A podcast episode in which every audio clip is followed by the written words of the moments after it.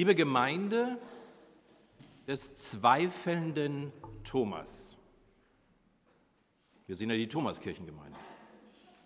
Und ich denke, wir kennen alle die Geschichte dieses Zweiflers an den Auferstandenen.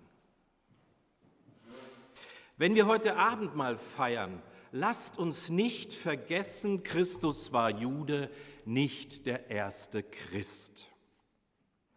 Er feierte ein Passamahl, die Erinnerung seines Volkes an die Flucht aus der Sklaverei in Ägypten. Alles musste damals schnell gehen. Schnell mussten ungesäuerte Brote gebacken, die notwendigsten Sachen gepackt werden.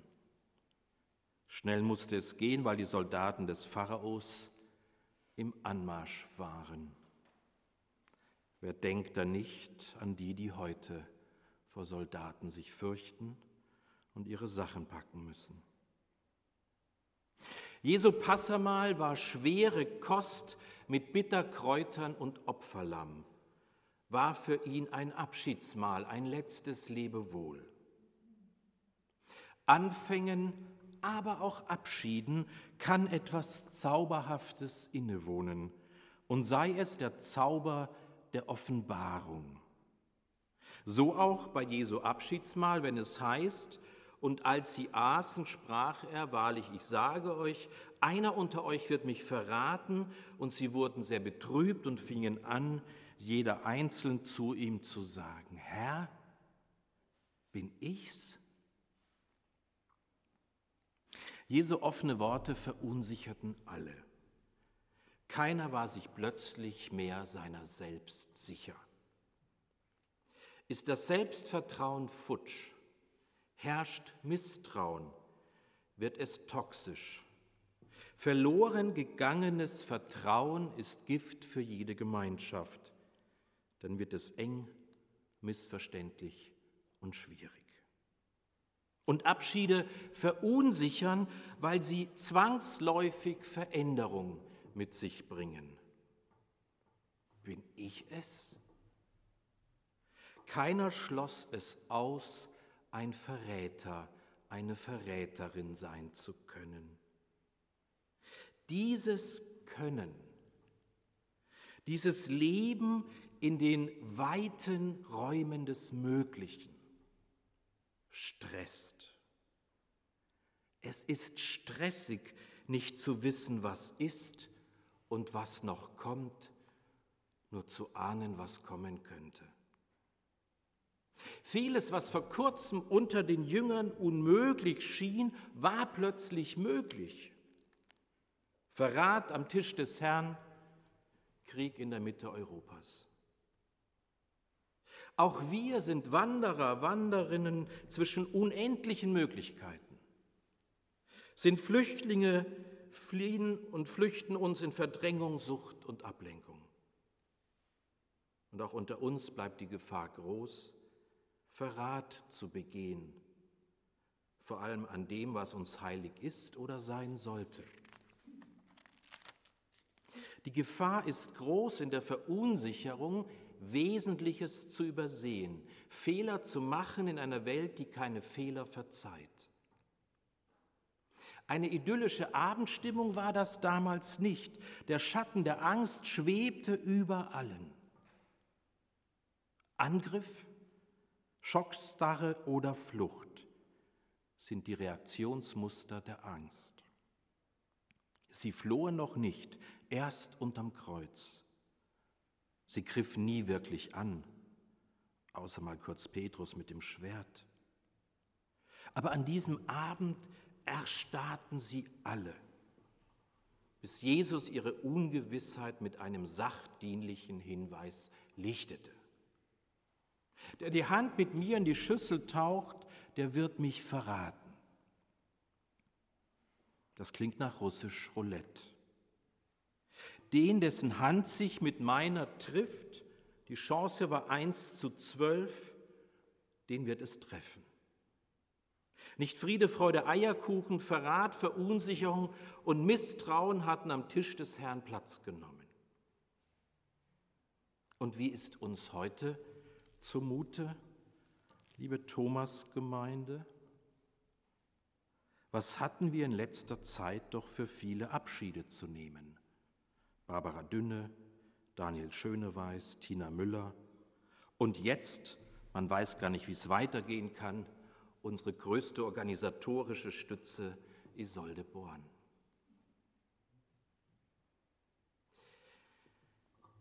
Wenn Abschied etwas Offenbarendes hat, was sollen uns diese Abschiede sagen? Ging auch bei uns Vertrauen zu Bruch? Haben auch wir etwas verraten? Werden auch wir verzeihen und loslassen müssen? Ich habe in Tübingen studiert und da gab es den großartigen Theologen Eberhard Jüngel und der hat immer gesagt, die Aufgabe der Theologie ist es, die Fragen wach zu halten. Und seien es auch die schwierigsten Fragen, bis hin zur Frage der Sühnopfertheologie zum Beispiel. Theologie hält die Fragen wach, muss nicht, kann nicht, wird nicht auf alles eine Antwort geben. Bin ich es, fragten sich die Jünger. Wir wechseln den Spielort. Es wird heller, freundlicher. Wir gehen nach Emmaus, nehmen Platz an einem anderen Tisch des Herrn. Es heißt, und es geschah, als er mit ihnen zu Tisch saß, nahm er das Brot, dankte, brach's und gab's ihnen. Da wurden ihre Augen geöffnet und sie erkannten ihn. Erneut ein Abendmahl mit Offenbarungscharakter, Erkenntnisgewinn geöffneten Augen. Wenige Augenblicke zuvor hatten sie den Wanderer, der mit ihnen von Jerusalem nach Emmaus gegangen war, nicht erkannt. Aber plötzlich war ihnen klar, wer der war und ist, der mit ihnen das Brot bricht. Liebe Gemeinde, was ist es, dass es uns so schwer macht, die Realität zu sehen, wie sie ist? Der Soziologe Georg Vielmetter äußerte sich neulich in der Zeitschrift Public Forum über das menschliche Phänomen des Nicht-Wahrhaben-Wollens. Zitat: Dafür sind zwei aus der Kognitionspsychologie bekannte Mechanismen verantwortlich. Die Normalitätsverzerrung und die Optimismusverzerrung. Die Normalitätsverzerrung führt dazu, dass wir Gefahren unterschätzen und Warnungen keinen Glauben schenken. Vielmehr sagt, dieser Verzerrung unterliegen etwa 70 Prozent der Menschen. Wir mögen ein Problem erkennen, aber wir reagieren nicht oder nur langsam.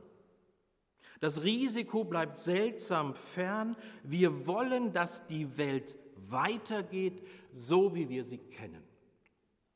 Wir wollen die Welt so lange als normal ansehen, wie es irgendwie geht.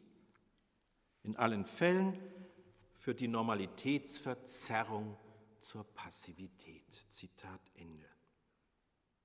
Ja, liebe Gemeinde, wie Pippi Langstrumpf malen wir uns gerne die Welt so, wie sie uns gefällt, wollen nicht sehen, wie sie ist, wie es um sie steht.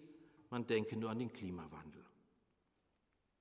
Und jetzt tritt für Vielmetter noch erschwerend die Optimismusverzerrung hinzu. Er sagt sogar 80 Prozent unterliegen ihr. Während die Normalitätsverzerrung uns denken lässt, es werde schon nichts passieren, sorgt die Optimismusverzerrung dafür, dass wir glauben, uns werde schon nichts passieren. Beispielgefällig? Covid ist ja nur eine Grippe, mir wird doch nichts Schlimmes passieren. Rauchen, nicht so schlimm, mein Opa wurde uralt, der hat auch geraucht. Auf der Autobahn mit 200 ich habe alles im Griff. Und jetzt Beide Wahrnehmungsverzerrungen sieht der französische Philosoph Bernhard Henry Levy gegenwärtig am Wirken. In der Wochenzeitung Die Zeit wurde er kürzlich Folgendes gefragt. Warum hat Europa und speziell Deutschland die Gefahr, die von Putin und seinen Ideologen ausging, offenbar dennoch unterschätzt? Levi, weil wir Frankreich und Deutschland vom Ende der Geschichte überzeugt waren. Wir lebten in einer Mischung aus historischem Optimismus und institutioneller Zuversicht, die uns glauben ließ, wir könnten Putin einhegen. Wir dachten, dass uns nichts passieren könnte. Die Europäer haben den Sinn für das Tragische und die Realität verloren. Zitat Ende. Levi behauptet also, wir wollten Putin nicht so sehen, wie er ist, das ist Normalitätsverzerrung. Und wir waren zu optimistisch, dass uns das in Europa nicht passieren könnte, das ist Optimismusverzerrung. Und jetzt, Jesus, er lichtet in Emmaus mit Brot und Wein bei zwei Jüngern sowohl ihre Normalitäts- wie Optimismusverzerrung, denn sie hätten nie gedacht, dass ihnen das passieren könnte, und sie wollten nicht sehen, wer da mit ihnen den langen Weg unterwegs war. Liebe Gemeinde, wie können sich unsere Augen in dieser nicht einfachen Zeit öffnen? Der Soziologe Vielmetter empfiehlt, Zitat, man sollte versuchen, sich der Auswirkungen dieser Verzerrungen bewusst zu machen und vergangene Einschätzungen kritisch reflektieren und sich dann eine andere Haltung zu eigen machen. Wenn man das Glas weder als halb leer noch als halb voll betrachtet, sondern als ganz voll, und zwar zur Hälfte mit Wasser und zur Hälfte mit Luft. Zitat Ende. Also, liebe Gemeinde, es kommt wieder auf meine Haltung, meine Sichtweise an. Sehe ich den Kelch am Tisch des Herrn halb voll oder halb leer oder ganz voll mit Luft und Wein? Nach Jesu Passamal war es ein römischer Hauptmann, der am Kreuz erkannte, wahrlich dieser ist Gottes Sohn gewesen. Unterm Kreuz im Angesicht des unschuldigen Menschensohnes enden Verzerrungen und Ausreden.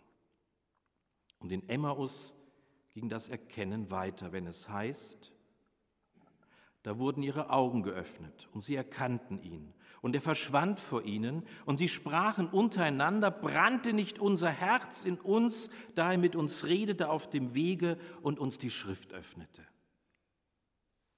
Im Rückblick erkennen sie, dass Jesus ihnen auf dem Weg die Schrift öffnete, auf dem Weg schon ihnen sagte, was Sache ist. Und mit Brot und Wein in Emmaus öffnete er dann ihre Augen. Im Rückspiegel ihres Lebens erkannten sie, worauf es ankommt, auf ein brennendes Herz, gerade wenn wir Abschied zu nehmen haben. Ein brennendes Herz ist der beste Kompass. Wofür brenne ich? Wo zieht es mich hin? Und Frau Born, sei es ein Studium der Romanistik. Der Mensch sieht, was vor Augen ist, Gott aber sieht das Herz an, sagt die Bibel. Beim kleinen Prinzen heißt es, man sieht nur mit dem Herzen gut, das Wesentliche ist für die Augen unsichtbar. Und Martin Luthers Lutherrose bildet in der Mitte ein Herz ab, in dem auch ein Kreuz zu sehen ist. Und Luther schreibt dazu, das erste sollte ein Kreuz sein, schwarz im Herzen das seine natürliche Farbe hätte, damit ich mir selbst Erinnerung gebe, dass der Glaube an den Gekreuzigten mich selig macht. Denn so man von Herzen glaubt, wird man gerecht. Solch Herz aber soll mitten in einer weißen Rose stehen, anzeigen, dass der Glaube Freude, Trost und Friede gibt. Luther zitiert Ende. Möge uns an diesem Abend in diesem gemeinsamen Gottesdienst der Thomaskirchengemeinde. Bei allem, was hinter uns liegt, bei allen Zweifeln, die zu uns gehören, der Glaube an Christus Freude, Trost und Frieden schenken. Und mögen auch die Abschiede gelingen. Aber vor allem möge uns Christus die Augen öffnen, wo es lang geht, zum Ziel unseres Lebens. Amen. Und der Friede Gottes, der höher ist als all unsere Vernunft, er bewahre unsere Herzen und Sinne in Christus Jesus. Amen.